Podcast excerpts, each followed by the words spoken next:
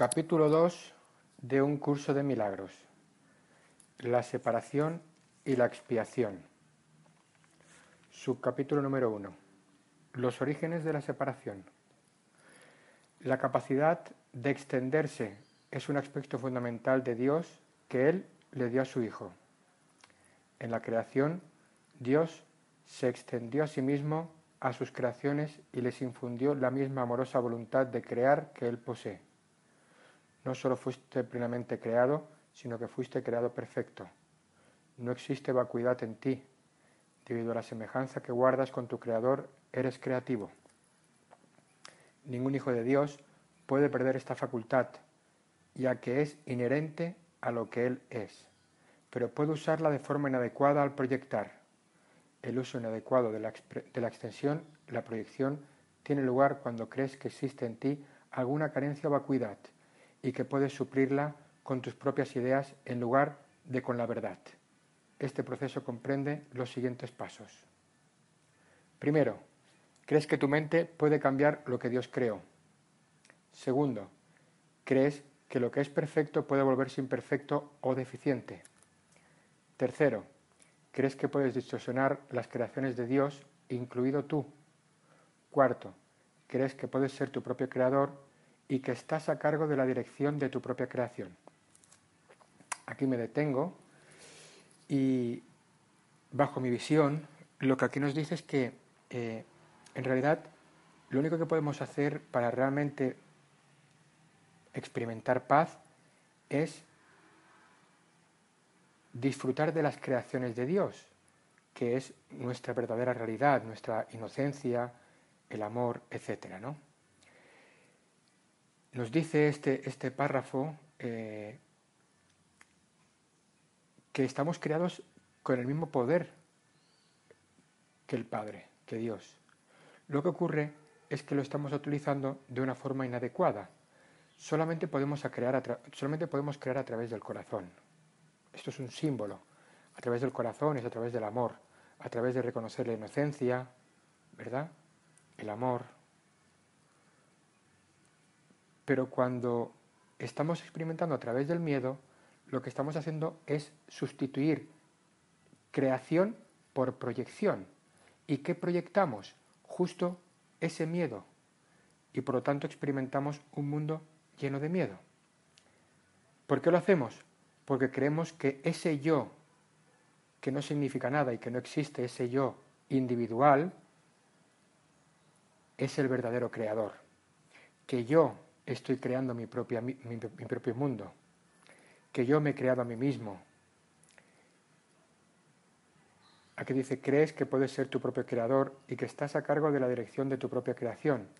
Y nosotros lo que estamos haciendo, o lo que deberíamos hacer, es simplemente disfrutar de las creaciones que ya han sido creadas, incluyéndonos nosotros mismos. No querer inventarnos algo distinto a lo que ya es.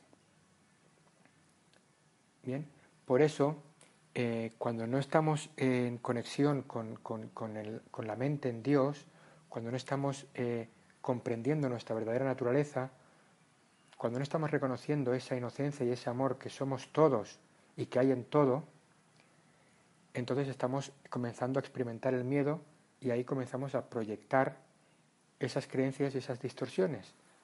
Y por lo tanto experimentamos, experimentamos un mundo lleno de distorsión y de miedo. Dice así. Punto 2. Estas distorsiones, relacionadas entre sí, son un fiel reflejo de lo que realmente ocurrió en la separación o desvío hacia el miedo. Nada de eso existía antes de la separación, ni existe realmente ahora. Todo lo que Dios creó es semejante a Él. Aquí me, me detengo un segundo y nos recuerda que solamente existe la realidad de que Dios está en nuestra mente y que no podemos estar separados de Él. Y creer que estamos separados de Él es simplemente una idea, una creencia. Continúa así. La extensión, tal como Dios la, emprendió, es similar al resplandor interior que los hijos del Padre han heredado de Él. Su verdadera fuente se encuentra en su interior. Me detengo aquí. Significa que lo que estamos buscando realmente está en nuestro interior y no en el mundo. Y que para poder estar en paz, lo único que tenemos que hacer es reconocer que somos inocentes y somos todos amor. Esa es la parte que más nos cuesta de comprender, ¿verdad? Y no que esa paz y ese amor está fuera en el mundo. Porque entonces emprendemos una búsqueda que nunca termina, porque si buscamos allá donde no hay nada, nunca vamos a encontrar nada. Continúo.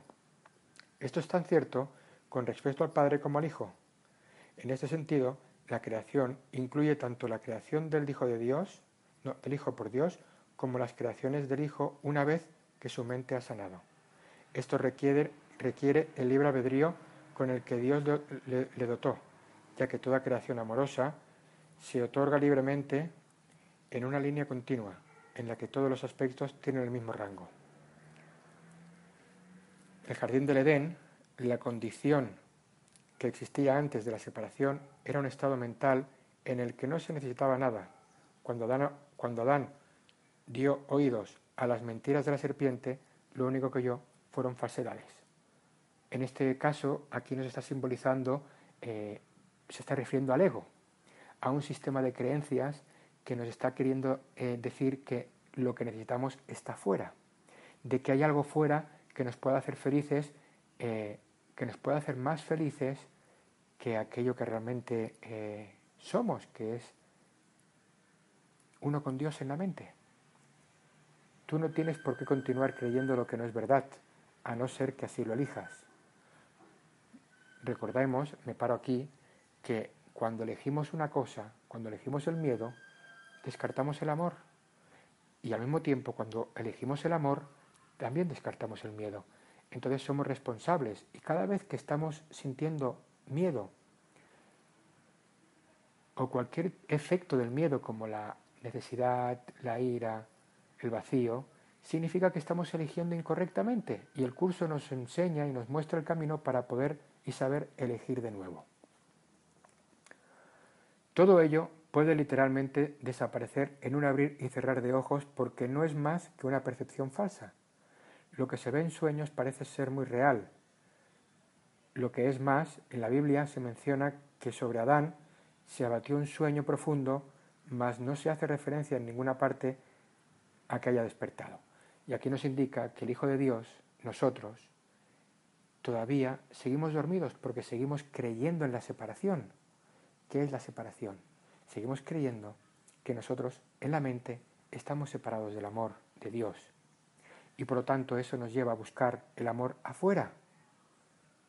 Y el amor afuera no existe. Sí podemos reconocer el amor de Dios en todo, pero desde dentro hacia afuera, no desde fuera hacia adentro. Continúo. El mundo no ha experimentado todavía ningún despertar o renacimiento completo. Un renacer así es imposible mientras sigas proyectando o creando falsamente. No obstante, la capacidad de extender tal como Dios te, te extendió su espíritu permanece todavía dentro de ti. En realidad, esta es tu única alternativa, pues se te dio el libre albedrío para que te deleitaras creando lo perfecto. Bien, significa que tenemos la capacidad de extender el amor que Dios creó. Bien, y se nos ha dado el libre albedrío para poder compartir las creaciones de Dios, para poder extender aquello que realmente somos. Bien, pero hemos, hemos utilizado el libre albedrío para proyectar miedo, culpa, ira. Y hay una pregunta muy simple. Si yo quiero estar en paz, no puedo proyectar miedo y creer que el miedo es real. Es imposible para poder estar en paz, tengo que reconocer aquello que soy. Bien, si no hay una voluntad por reconocer que soy amor, jamás voy a poder realmente experimentarlo. Bien. Todo miedo se reduce, en última instancia, a la básica percepción errónea de que tienes la capacidad de, usurpar el poder de Dios. Por supuesto, no puedes hacer eso, ni jamás pudiste hacer, haberlo hecho. En esto se basa el que puedas escaparte del miedo. Te liberas cuando aceptas la expiación, lo cual te permite darte cuenta de que en realidad tus errores nunca ocurrieron. Expiar significa deshacer, recuerda. Expiar significa deshacer. Y este curso nos ofrece un plan, el plan de la expiación, que está dirigido por el Espíritu Santo y el Espíritu Santo simplemente es un símbolo que te recuerda que tú eres uno con Dios en la mente. ¿Bien? Y lo que hay que hacer es simplemente deshacer ese error. Para deshacer ese error, lo primero que hay que hacer es reconocer que ese error está en ti. Segundo, dejar de tener miedo a sentir miedo. Porque mientras sigamos teniendo miedo a sentir miedo, el miedo se hace poderoso y por lo tanto no podremos deshacernos de él. Solamente nos podemos deshacer del miedo cuando empezamos a darnos cuenta de que el miedo no es real. Bien. Continúo. Solo después del sueño profundo que se abatió sobre Adán pudo éste experimentar pesadillas. Si de repente se enciende una luz cuando alguien está teniendo un sueño aterrador, puede que inicialmente interprete la luz como parte de su sueño y tenga miedo de ella. Sin embargo, cuando despierte, la percibirá correctamente como su liberación del sueño, al que dejará entonces de atribuir realidad. Esta liberación no se basa en ilusiones. El conocimiento que ilumina no solo te libera, sino que también te muestra claramente que eres libre. Aquí nos dice que eh, a veces la verdad nos hace temblar las rodillas, la realidad. ¿Por qué? Porque desmonta toda la lista de juicios y condenas que tenemos hacia nosotros mismos y hacia los demás. Porque desmonta todas aquellas creencias de que nosotros no somos felices por culpa de los demás. Y eso al principio, pues da rabia, da miedo, ¿verdad? Pero cuando la verdad ilumina sobre nosotros, cuando esa luz ilumina nuestra mente, el ego lo primero que hace es querer rechazarla. ¿Por qué? Porque es su final. Pero tenemos que pararnos y recordar y preguntarnos, ¿yo qué realmente, yo qué estoy buscando realmente? ¿Seguir en conflicto? ¿Algo que ya he experimentado y que ya estoy deseando liberarme? ¿O quiero experimentar paz? Y la paz es un estado o un efecto del amor. La paz es amor. Y por lo tanto, si no siento amor por mí, si no reconozco el amor que hay en mí, ese perfecto amor del Padre que a través de la mente me está constantemente eh, iluminando, acompañando, si yo niego eso, pues a la fuerza voy a tener que elegir el miedo. Y el miedo nunca me puede llevar a la paz. Entonces, la pregunta que me tengo que empezar a hacer es, ¿qué quiero? ¿Paz o conflicto? ¿Amor o miedo? Y empezar a cuestionar todas aquellas creencias que me siguen llevando a un estado de miedo. Continúo. Sean cuales sean las mentiras que hayas creído, para el, para el milagro son irrelevantes, pues puedes sanar cualquiera de ellas con la misma facilidad. El milagro no hace distinciones entre diferentes percepciones falsas. Su única finalidad es distinguir entre la verdad por un lado y el error por otro. Algunos milagros pueden parecer más difíciles de obrar que otros, pero no te olvides del primer principio de este curso. No hay grados de dificultad en los milagros. Aquí me detengo. Lo único que pasa es que para poder obrar milagros, para poder estar en paz, hay que estar dispuesto realmente a deshacer el error. Y hay veces que creemos que eso es imperdonable. Y no es que sea imperdonable, es que todavía no comprendemos el perdón de verdad. A veces creemos que eso es inaceptable. Y no es que sea inaceptable, es que yo todavía no sé cómo aceptarlo. ¿Bien? En realidad, eres perfectamente invulnerable a toda expresión de falta de amor. Estas expresiones pueden proceder de ti o de otros, de ti hacia otros o de otros hacia ti. La paz es un atributo que se encuentra en ti. No puedes hallarla fuera de ti mismo. La enfermedad es una forma de búsqueda externa.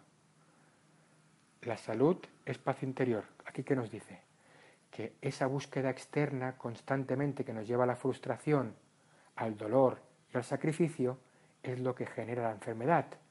¿Por qué? Porque el cuerpo automáticamente se vuelve en el medio por el cual la enfermedad se manifiesta, el conflicto se manifiesta. Y la enfermedad es simplemente un conflicto, un conflicto de algo que hemos estado alimentando consciente o inconscientemente. No es lo mismo sufrir una enfermedad que vivir una enfermedad. Continúo. La paz te permite mantenerte ecuánime ante cualquier falta de amor procedente de afuera y te capacita mediante tu aceptación de los milagros para corregir las condiciones que resultan de la falta de amor en los demás. Bien. Los milagros. ¿Qué es un milagro? Corregir el error. El milagro ocurre cuando corriges el error. ¿Qué es corregir el error? Darte cuenta que solamente estabas percibiendo erróneamente. Corregir el error es elegir en favor del amor. Y no porque el amor lucha contra el miedo, sino porque descartas el miedo como única posibilidad y por lo tanto permites que el amor te muestre la verdad o la realidad, tu realidad y la realidad de los demás. Gracias por compartir. Soy Fernando Martínez y esto es libro de texto de un curso de milagros.